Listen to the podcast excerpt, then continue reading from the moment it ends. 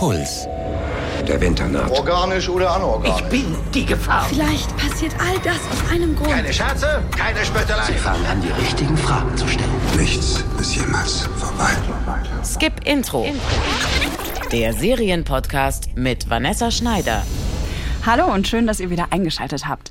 Eine neue Woche, eine neue Folge und diesmal mit einer Serie, die ich richtig toll finde. Ich warte schon ewig drauf, sie mit euch zu teilen. Es geht um Rami, eine typische Dramedy über einen orientierungslosen Millennial. Das klingt jetzt nicht besonders special, oder? Eher wie die x-te Version von Master of None oder Girls oder sowas. Mit einem ganz großen oder klitzekleinen Unterschied. Rami ist nämlich muslimisch und die Serie ein kleiner Meilenstein, weil so einen Charakter wie Rami gab es noch nie in einer Serie. Zumindest nicht, dass ich wüsste. Mein Gast heute ist Esra Karakaya vom Funk-Talk-Format Karakaya Talk. Hallo Esra. Hallo. Bei Karakaya Talk sprichst du ja ganz viel über die Lebenserfahrungen und den Alltag von muslimischen Menschen und nicht weißen Deutschen. Was war deine Motivation, dieses Format zu starten? Also ähm, an erster Stelle hatte es damals angefangen, weil ich das Bedürfnis hatte, irgendwie eine Plattform zu schaffen, wo Menschen sichtbar werden und gehört werden, die normalerweise unterrepräsentiert sind. Und das sieht man noch ganz klar in der ersten Folge damals äh, vom damaligen Black Rock Talk. Da war mir, mein, war mir ein großes Bedürfnis, äh, Frauen einzuladen, die Kopftuch tragen und dann über diese Katjes-Werbung sprechen, die vor zwei Jahren, also 2018 lief, wo eine ähm, wo in der Kampagne eine Frau zu sehen war mit einem Kopftuch, aber die selber im echten Leben kein Kopftuch trägt. Mhm. Und mir war es einfach wichtig, einfach zu gucken, okay, was, wie, wie, wie denken einige Frauen mit Kopftuch darüber, lass uns einen Raum schaffen. Genau, das war so das Ziel von dem Ding. Und jetzt aus diesem BlackRock Talk ist Kadakaya Talk entstanden äh, in der Kooperation mit Funk und dem WDR. Unser Augenmerk liegt auf Menschen, die gesellschaftlich in den hinteren Reihen sitzen. Realitäten, die gerne mal nicht gesehen werden. Perspektiven, die gerne mal überhört werden. Genau, das versuchen wir dann mit unserem Talkformat zu machen. Und um genau dieses Thema geht es auch heute in der Serie, die ich euch vorstellen möchte. Rami. Und ich finde, da gelingt das mit der Repräsentation und äh, dem Auslassen von Stereotypen und dem Brechen davon ganz gut. Ich stelle euch die Serie ganz kurz vor. Rami Hassan muss sein Leben überdenken. Gerade hat er seinen Job bei einem Startup verloren. Seine Freundin hat Schluss gemacht und seine Eltern fragen sich, warum ihr Sohn mit Ende 20 immer noch nicht gesettelt ist. Stattdessen lebt Rami immer noch in seinem Kinderzimmer und teilt sich das Badezimmer mit seiner jüngeren Schwester Dina. Rami ist quasi der Posterboy orientierungsloser Millennials. Er ist aber auch Muslim und noch dazu recht gläubig. Dummerweise kommt ihm in Sachen religiöse Pflichten oft sein eigenes Leben in die Quere. Zum Beispiel als Ramadan ist. Dieses Ramadan muss ich durchziehen. Letztes Jahr habe ich mal gefastet und mal nicht. Aber dieses Ramadan, keine Frauen und auch keine Pornos. Ich will bei der Sache sein. Keine Pornos, ey, Krass, was labert weißt du, was der? du da sagst? Das Vergiss hältst du es. doch keine meine, 24 Stunden durch. Klar weiß ich das. Niemals, das schaffst du keinen Tag. Rami versucht wirklich angestrengt ein besserer Muslim zu sein, will aber auch nicht komplett auf Sex und Partys verzichten. Die Herausforderung, sich zwischen zwei oft widersprüchlichen Kulturen zu bewegen, kennen alle Figuren in der Serie. Egal ob Ramis Mutter, die aus Palästina eingewandert ist, seine Schwester oder sein Onkel, alle müssen ihre Identität als muslimische Amerikaner für sich selbst finden. Wie, das zeigt die Serie Rami ganz selbstverständlich und mit viel Humor. Das ist an sich schon bemerkenswert. In den meisten Serien kommen entweder gar keine Muslime vor oder sie werden klischeehaft dargestellt, als verblendete Tiefgläubige, ungebildet und als Terroristen. Die Frage, was es bedeutet, muslimisch zu leben, zieht sich durch alle zehn Folgen von Rami. Und ja, ich habe Sex, obwohl ich nicht verheiratet bin. Und ich probiere mit Sicherheit irgendwann mal Mushrooms. Und wenn schon, bin ich deshalb kein guter Muslim? Äh, anscheinend ja nicht. Denn ich halte mich ja nicht an alle Regeln und diese beschissenen Verpflichtungen, die uns immer, immer wieder abverlangt werden. Und was tue ich? Ich verlange, dass mein Umfeld sich an dieselben beschissenen Regeln hält. Das ist der eigentliche Unterschied zu den Protagonisten aus ähnlichen Millennial-Dramedies wie Master of None oder Fett und Fett. Ramis Glaube ist ein Grundpfeiler für sein Leben. Und aus seiner Sicht macht das sein Leben super kompliziert. Er will eine Partnerin auf Augenhöhe und setzt sich für die Gleichbehandlung von Frauen in seiner Moschee ein. Gleichzeitig merkt er nicht, dass seine Eltern ihn und seine Schwester ganz unterschiedlich behandeln, nur weil sie eine Frau ist. Rami konfrontiert seinen antisemitischen und sexistischen Onkel, hält aber selber an zum Teil überholten, vermeintlich traditionellen Bräuchen und Regeln fest. Als seine Mutter ihm ein Date verschafft, kann er es nicht fassen, dass die junge muslimische Frau beim ersten Treffen Sex mit ihm will. Ich versteh's, wenn du keinen Sex haben willst. Aber ich stecke in dieser muslimischen Schublade in deinem Kopf. Als, ähm, deine Frau oder die Mutter deiner Kinder. Richtig? Da darf ich nicht kommen. Okay, ich würg dich. Oh Gott, verschwinde einfach. Nein, nicht. Das vielschichtige Beziehungs- und Innenleben von Rami ist aber nur ein Aspekt aus dem Leben junger Muslime. Die Serie beleuchtet auch glaubwürdig und einfühlsam, welche Folgen die Anschläge vom 11. September auf die muslimische Community in den USA hatten und wie sich trotz aller Unterschiede Menschen verschiedener Glaubensrichtungen in New York miteinander und nebeneinander arrangieren. Das funktioniert, weil die MacherInnen wissen, wovon sie da erzählen. Serienschöpfer und Stand-up-Comedian Rami Youssef ist selbst Muslim und hat viele der Folgen geschrieben und Regie geführt. Und er spielt auch die namensgebende Hauptfigur. Dank seiner eigenen Erfahrungen wird die eigentlich immer gleiche Erzählung vom strugglenden Endzwanziger mit Rami endlich wieder interessant. Rami könnt ihr euch bei Starsplay angucken und im Laufe des Jahres gibt es dann auch die zweite Staffel, kurz nachdem die in den USA angelaufen ist. Esra, was ist dein Urteil zu Rami? Hand aufs Herz, ich hätte es nicht erwartet. Ganz ehrlich, ich dachte wirklich, wow, okay, cool, wieder so eine Serie, bestimmt wieder so ein, ähm, wo man irgendjemanden gerne mal wieder auf so ein bisschen auf die Schulter klopft und sagt, ja, habt ihr gut gemacht. Mhm. Aber ich muss aber ehrlich sagen, diese Serie, ich habe sie mir reingezogen, ich so, wow, Rami. Also der Schauspieler, also die Figur Rami ist ja, glaube ich, auch der Schauspieler, der auch Rami Genau, heißt. der ist Rami Youssef. Rami Youssef und Digga, der hat echt, der hat da Sachen reingeholt. Das ist so komplex, das ist so schön erzählt. Ich, äh, ich, konnte, ich konnte mich mit so vielen Sachen identifizieren und dachte so, Digga, das könnte eins zu eins auch in Deutschland produziert werden. Original. Wird's aber nicht. Leider. Ähm, Nein, ich so bricht nicht meine Hoffnung. Wieso? Also vielleicht. Zuletzt. Es hören uns ja auch ein paar Leute zu. Vielleicht wollt ihr das mal produzieren. Ja, dann könnt ihr euch bei mir melden. Gab es eine Szene, die dir da in dieser Hinsicht besonders im Kopf geblieben ist? Tatsächlich ja. In der allerersten Folge. Oh, ich fand das so gut und wichtig ähm, und ich konnte mich so stark damit identifizieren. Und zwar äh, war das zum Ende hin, wo Rami ja ein Date hatte mit einer muslimischen Frau, also äh, einer Frau. Und das war irgendwie mehr oder weniger arrangiert von den Eltern. Und ähm, er ist auf dem Date mit dieser Frau läuft richtig gut, es ist smooth, die viben und dann ist, sind die am Auto und wollen sich, wollen sich verabschieden und dann ist er so äh und sie ist äh und dann ne, hat sie einen Move gemacht und hat ihn halt geküsst. Dann ging es weiter im Auto und ich habe es geliebt, diese Konversation, weil sie gerne Sex mit ihm haben wollte in, im Auto. Er hat halt gezögert und sie hat daraufhin, meinte dann daraufhin, wie, hast du keinen Sex auf beim ersten Date? So, ne? Also wenn das so ist, dann klar, natürlich will ich respektieren. Er dann so, äh, ja, Doch. schon, aber du bist eine muslimische Frau. Er meinte, not with a girl like you. Nicht mit einer, mit einem, nicht mit einer Frau, einem Mädchen wie dir. Und ich dachte mir so, boah, Digga, das ist my life. Das ist so my life. Ganz ehrlich, das sind so, dass sie einfach dort in, ähm, von, von der eigenen Community quasi, von einem Menschen, der aus, dem, aus derselben äh, Religionsgemeinschaft ist, mit Sachen konfrontiert wird, mit Stereotypen und sie damit arbeiten muss, ist so, Digga. Also ich hab, fand ich richtig, richtig, richtig nice. Also ich glaube, das sind Sachen, die ich sonst in keiner Serie, in keinem Film oder sonst wo gesehen habe und ich fand das sehr schön, dass das direkt äh, in der ersten Folge so angefangen hat. Ja, die hat mich auch richtig, das war die Szene, wo ich dachte, okay, ich sehe hier was anderes als das, was ich schon 15 Mal ähm, in dieser Art gesehen habe.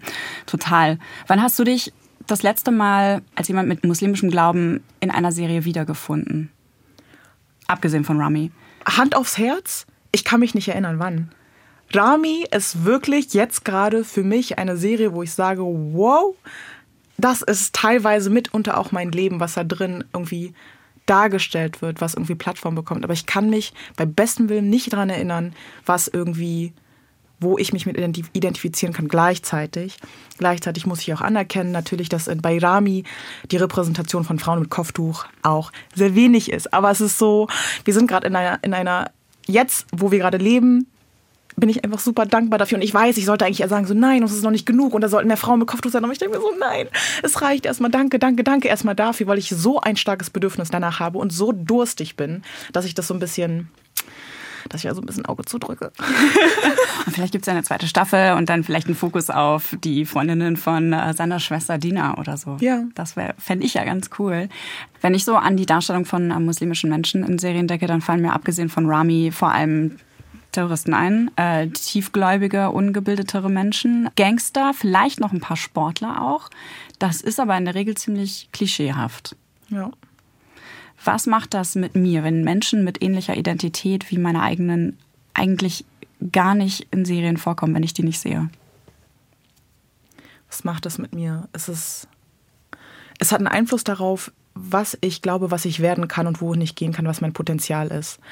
Und ähm, ich habe einige Freunde, mit denen ich öf öfters darüber streite, ähm, auch in Bezug auf die Serien wie Vier Blocks äh, oder Skylines und ähm, Freundinnen, die dann sagen, nein, das ist total wichtig, weil das sind auch teilweise Realitäten und es ist auch gut so, dass es gezeigt wird und es gibt Menschen, die diese Realitäten nehmen, voll. Ganz ehrlich, da gehe ich, geh ich absolut mit und es ist super wichtig, dass auch diese Realitäten, weil die sind genauso wichtig. Punkt. Gleichzeitig ist das gerade das einzige Narrativ. Das ist so das Einzige, was man gerade sieht. Und das ist das Einzige im deutschen Kontext, wo ich mich damit identifizieren darf als Frau mit Kopftuch. Deka, what? Der tagt ja wohl, kann ja wohl nicht sein. Kann ja, also, bitte. Also es geht überhaupt nicht. Deswegen, ich glaube vor allem für Menschen, die viel ähm, soziale Gewalt erfahren, ist so die, äh, die Vorstellungskraft oder eine, eine Imagination eigentlich eine sehr kraftvolle Quelle, um zu überleben, um, um glücklich zu sein, um, um da zu sein und irgendwie das und auch das Recht zu fühlen, einfach zu existieren. Und wenn nur solche Stories dargelegt werden, dann limitiert sich auch irgendwie so die Vorstellungskraft auf diese Narrative. Deswegen finde ich das halt so wichtig, dass wir auch andere Narrativen haben, dass wenn ich eine 16-jährige kleine Schwester habe, dass sie sich vorstellen kann, irgendwann eine krasse Chemikerin zu sein.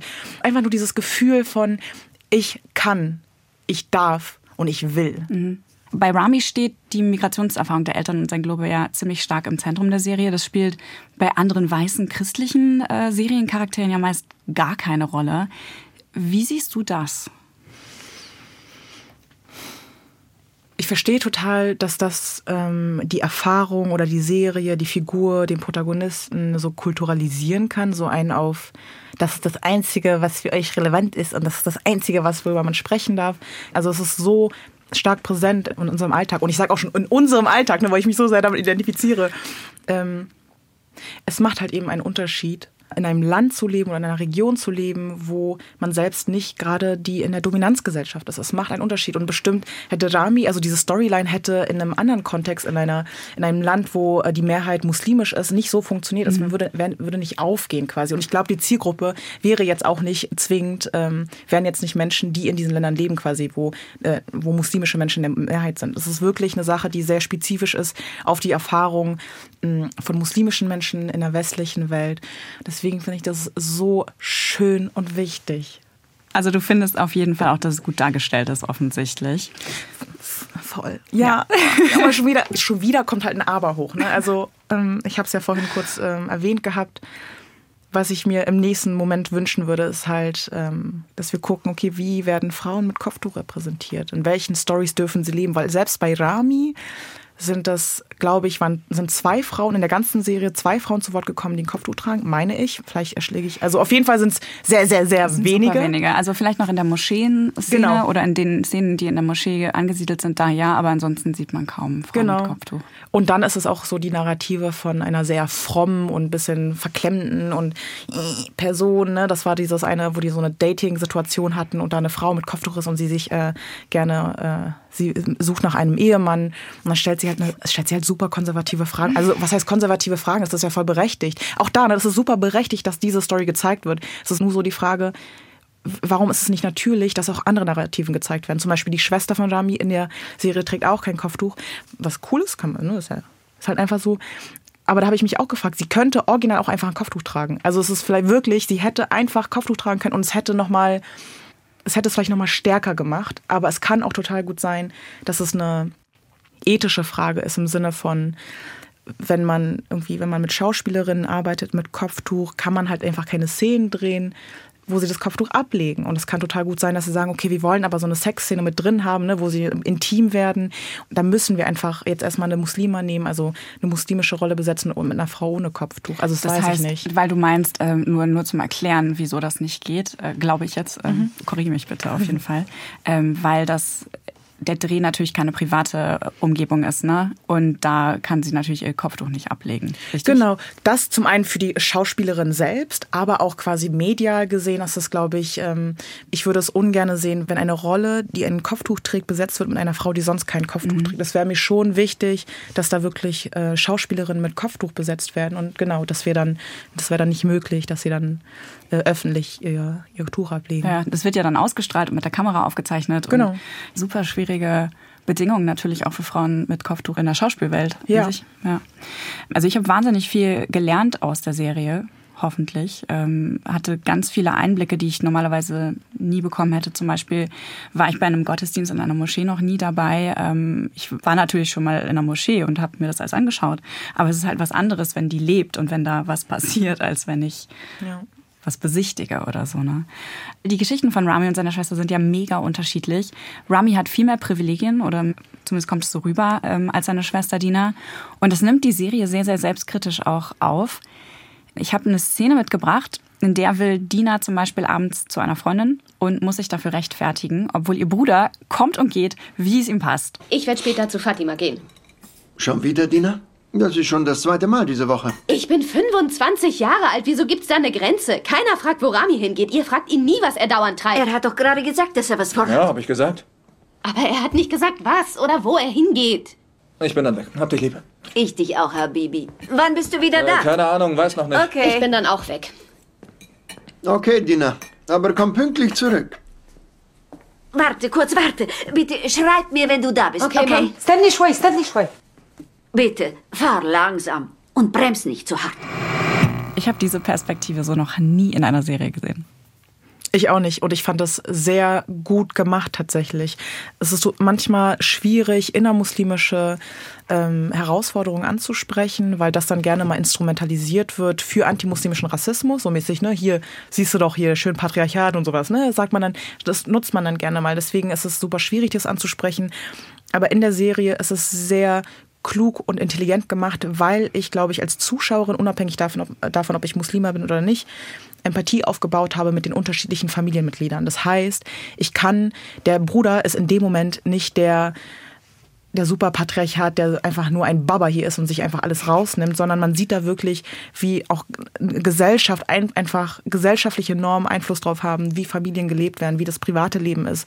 Ich fand es aus meiner Perspektive sehr angemessen. Ich weiß nicht, wie das ist für den US-amerikanischen Kontext, ob da äh, Menschen das auch so sehen, dass es intelligent gelöst ist, aber ich glaube, so für den deutschen Kontext, wenn man so eine Szene hätte, würde ich auf jeden Fall sagen, voll nice. Das sind Sachen, da wird trotzdem mit Respekt gearbeitet, es wird keiner dämonisiert, es wird keiner irgendwie verteufelt, ähm, aber trotzdem sieht man, okay, da ist eine Ungerechtigkeit und eine muslimische Frau kann diese Herausforderungen haben. Mhm.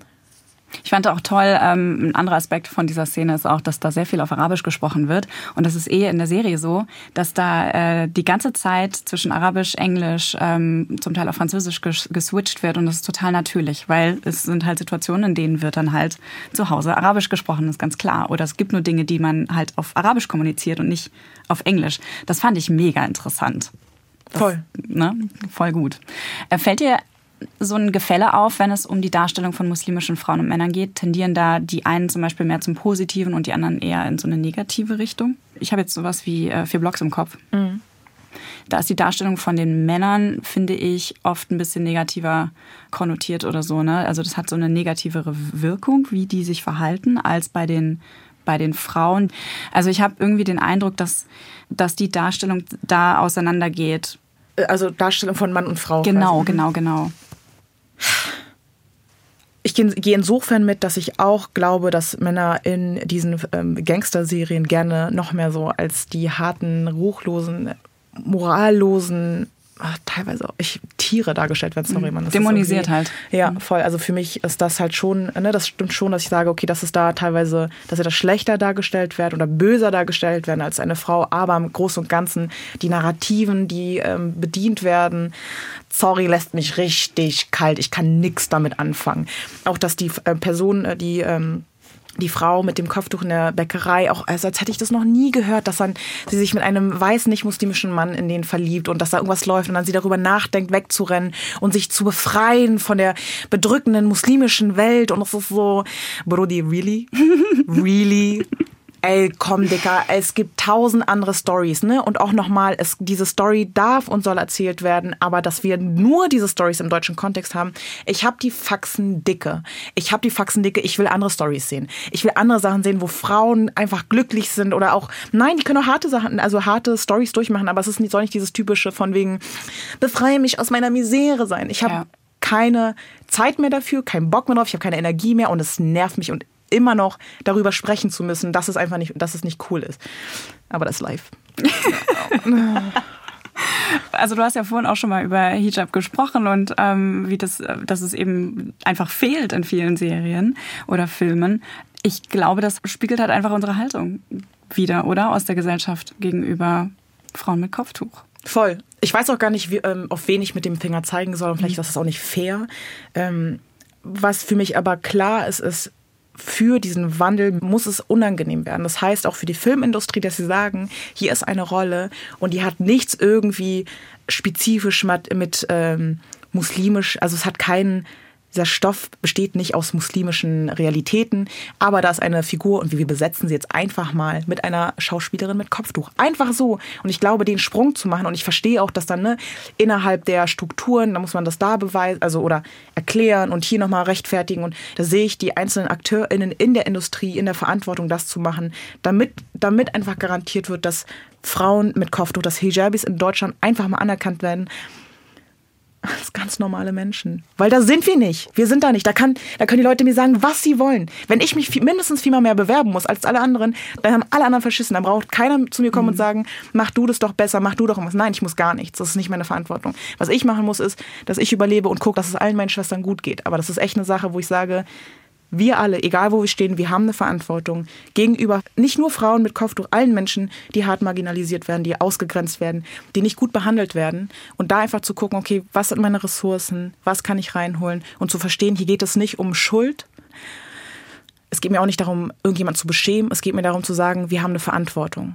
Und es ist scheiße, aber es ist so gerade, wie es ist, aber wir können damit arbeiten. Jetzt bitte nicht die Augen zumachen, sondern reißt verdammt nochmal die Augen auf und guckt einfach, dass wir jetzt gerade vor allem, nachdem Hanau passiert ist, es kann einfach nicht mehr sein. Es kann nicht sein. Und in der Entertainment-Industrie ist immer noch politisch.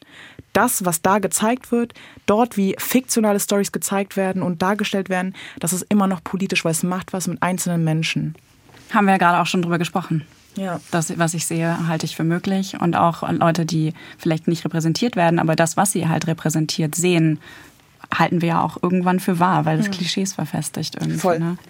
Hast du schon mal vom RIS-Test gehört? Nee. Riz Ahmed ist Aktivist, Schauspieler Brite. Ähm, das ist ein Test, der nach ihm benannt wurde. 2017 hat Riz Ahmed eine sehr äh, beeindruckende Rede über Diversity in den Medien gehalten. Jedes Mal, wenn man sich in einer Zeitschrift, auf einem Plakat, in Film und Fernsehen sieht, zeigt das, dass man wichtig ist, dass man Teil der nationalen Geschichte ist, wertgeschätzt wird. Man fühlt sich repräsentiert. Wenn wir es nicht schaffen, Menschen in Mainstream-Medien zu zeigen, werden sie sich in Online-Filterblasen zurückziehen und vielleicht auch nach Syrien. Im Kopf eines IS-Rekruten ist er eine Art James Bond. IS-Propagandavideos sind wie Actionfilme produziert. Wo erzählen wir diesen Kids, dass sie die Helden in unseren Geschichten sein können, dass sie wertgeschätzt werden? Das ist nur ein Ausschnitt aus einer einstündigen Rede, die wirklich unglaublich beeindruckend wow. war. Ja, das dachte ich auch. Aber das ist ja voll. Ich gucke mir wirklich alles an, was der macht. Ähm, er hat eine Serie gemacht, die heißt The Night Of. Da geht es auch um die Gefahr von Racial Profiling und Vorurteilen und Falschverurteilungen auch. Unbedingt sehenswert. Aber zurück zum RIS-Test. Mit dem kann man Serien auf Klischees und stereotype äh, Darstellungen überprüfen. Also ob Menschen mit muslimischem Glauben negativ dargestellt werden. Ich erkläre jetzt mal ganz kurz, wie der funktioniert.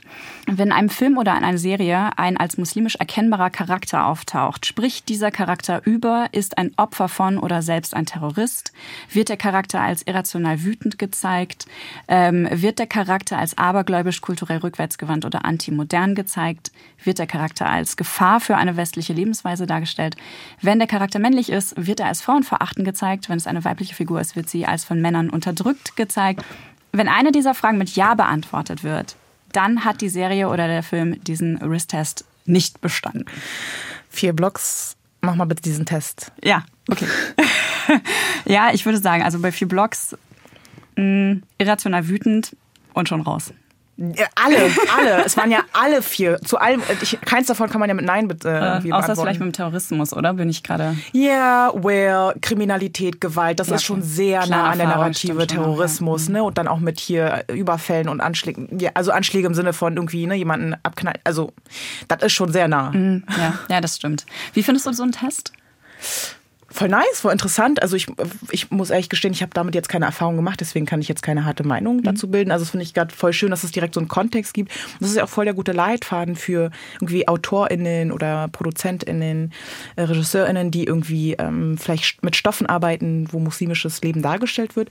Und dann, dass wir damit auch irgendwie ähm, einen Rahmen setzen, dass auch Menschen, die nicht muslimisch sind, auch muslimische Realitäten abbilden können. Mhm. Ne? Das ist total, scheint für mich sehr sinnvoll. Keine Ahnung. Ich werde es mal anwenden und dann mal sehen, ob das irgendwie was bringt. Aber es ist, glaube ich, an allererster Stelle ein cooler Leitfaden für Menschen in der Film- und äh, Serienindustrie. Ja. Und auch vielleicht für uns ZuschauerInnen, um uns oh, selber zu prüfen, ne, ob wir diese Stereotype Stimmt. überhaupt wahrnehmen. Ähm, weil ich finde, äh, an dem Test auch insofern ähm, finde ich den wichtig, weil der auf ein großes Problem hinweist, weil negative Stereotype unser Handeln und unser Denken natürlich beeinflussen im wahren Leben, wie wir muslimische Menschen ähm, im persönlichen Kontakt wahrnehmen, aber auch, ob wir zum Beispiel politisch für Militäreinsätze in muslimischen Ländern stimmen und so. Ne? Das haben diverse Studien auch gezeigt. Verlinke ich euch alles in den Show Notes. Lass mal auch auf Rami anwenden, den Test. Ja. Ich glaube ja, dass der durchkommt. Ist nicht wütend, ist kein Opfer von oder irgendeiner Weise mit Terroristen in Kontakt. Nee. Wird nicht als abergläubisch oder zurückwärtsgewandt oder so gezeigt. Wird auch nicht als Gefahr für eine westliche Lebensweise gezeigt. Er wird auch nicht als frauenverachtend, nicht per se frauenverachtend gezeigt. Also. Ja. Ich glaube, ein Gedanken, den ich gerade habe, ist, ähm, vielleicht geht es auch gar nicht darum zu sagen, wenn ihr bei einer dieser Fragen mit Ja beantwortet, bezogen auf eine Serie, dann habt ihr verschissen. Nein, ich glaube, es geht wirklich darum, nochmal zu gucken, okay, ne, wenn das, wenn da ein Ja ist, greife ich das wirklich auch komplex auf? Also ne, ist da irgendwie Komplexität drin? Ist da irgendwie, wird da, werden Facetten dargestellt? Es geht, glaube ich, am Ende des Tages nicht darum, nie mit Stereotypen zu arbeiten. Ist ja nicht so, als wären Stereotypen der Teufel per se, das geht ja vielmehr darum, wenn Stereotypen instrumentalisiert werden für gesellschaftliche Gewalt. Ne, ansonsten manchmal kann lustig sein, kann unterhalten sein, es gibt Stereotypen für alle Menschen, aber es wird dann problematisch, wenn die genutzt werden, um Menschen schlechter zu behandeln. Mhm. Äh, wie wichtig findest du oder glaubst du, dass es, ähm, dass es ist, dass der Macher dieser Serie selber ein muslimischer Mann ist? Ich sag mal so, ja, der Macher ist selber ähm, Moslem und ähm, ich habe gelesen, dass er quasi das auch sehr stark auf sich bezieht, auf sein Leben. Ich habe das als Zuschauerin gemerkt. Ich merke, da sind so kleine Details, kleine Insider in den, in den, in den Bildern, in der Story und es macht so, so viel Spaß, wo ich mir halt denke, ja genau, stimmt genau, das kenne ich voll. Und ich weiß nicht, ob ähm, ein nicht-muslimischer Macher oder eine nicht-muslimische Macherin dem gerecht werden könnte, gleichzeitig man kann sich immer Leute dazu holen, schreiben und dann gegenlesen lassen, gucken, okay, wer ist da und auch natürlich Honorare zahlen. Mhm. Leute nehmen sich Zeit dafür, um, um irgendwie Feedback zu geben ich will niemandem Unrecht tun. Ne? Das ist vielleicht bei vier Blogs oder Skylines oder sonst wo, wo die Leute auf den, auf den, Tisch gehauen haben, gesagt haben, also die schauspielenden Menschen, Geht nicht. gesagt haben, ja, machen wir nicht. Mhm. Das kann auch total gut sein. Voll nice, aber am Ende des Tages geht es immer noch um Gangsterserien. Ja, das stimmt.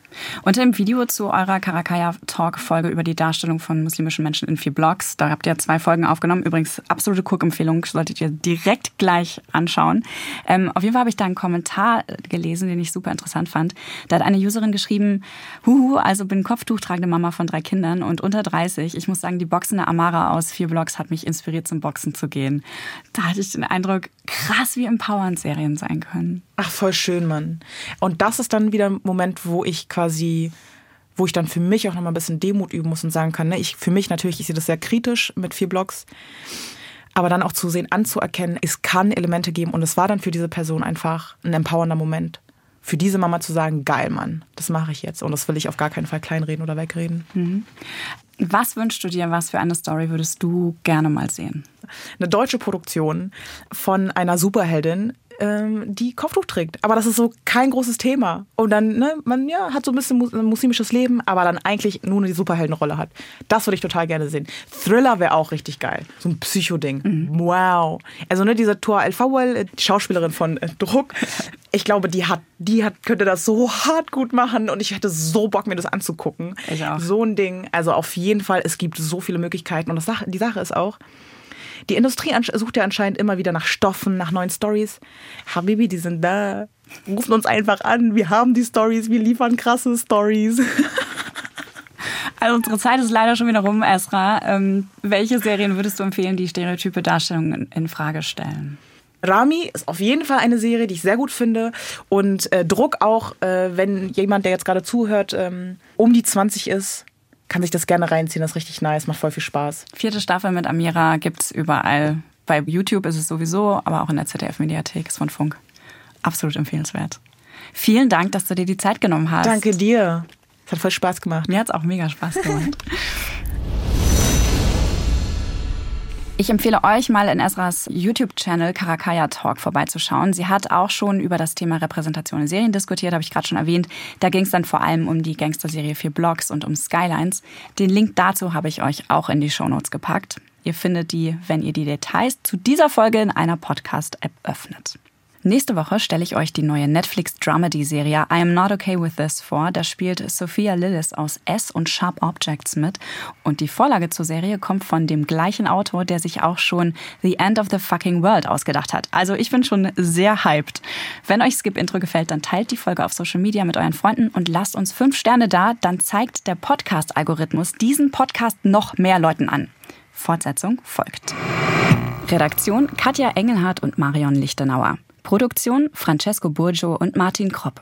Sounddesign Enno Rangnick und Lorenz Schuster. Skip Intro.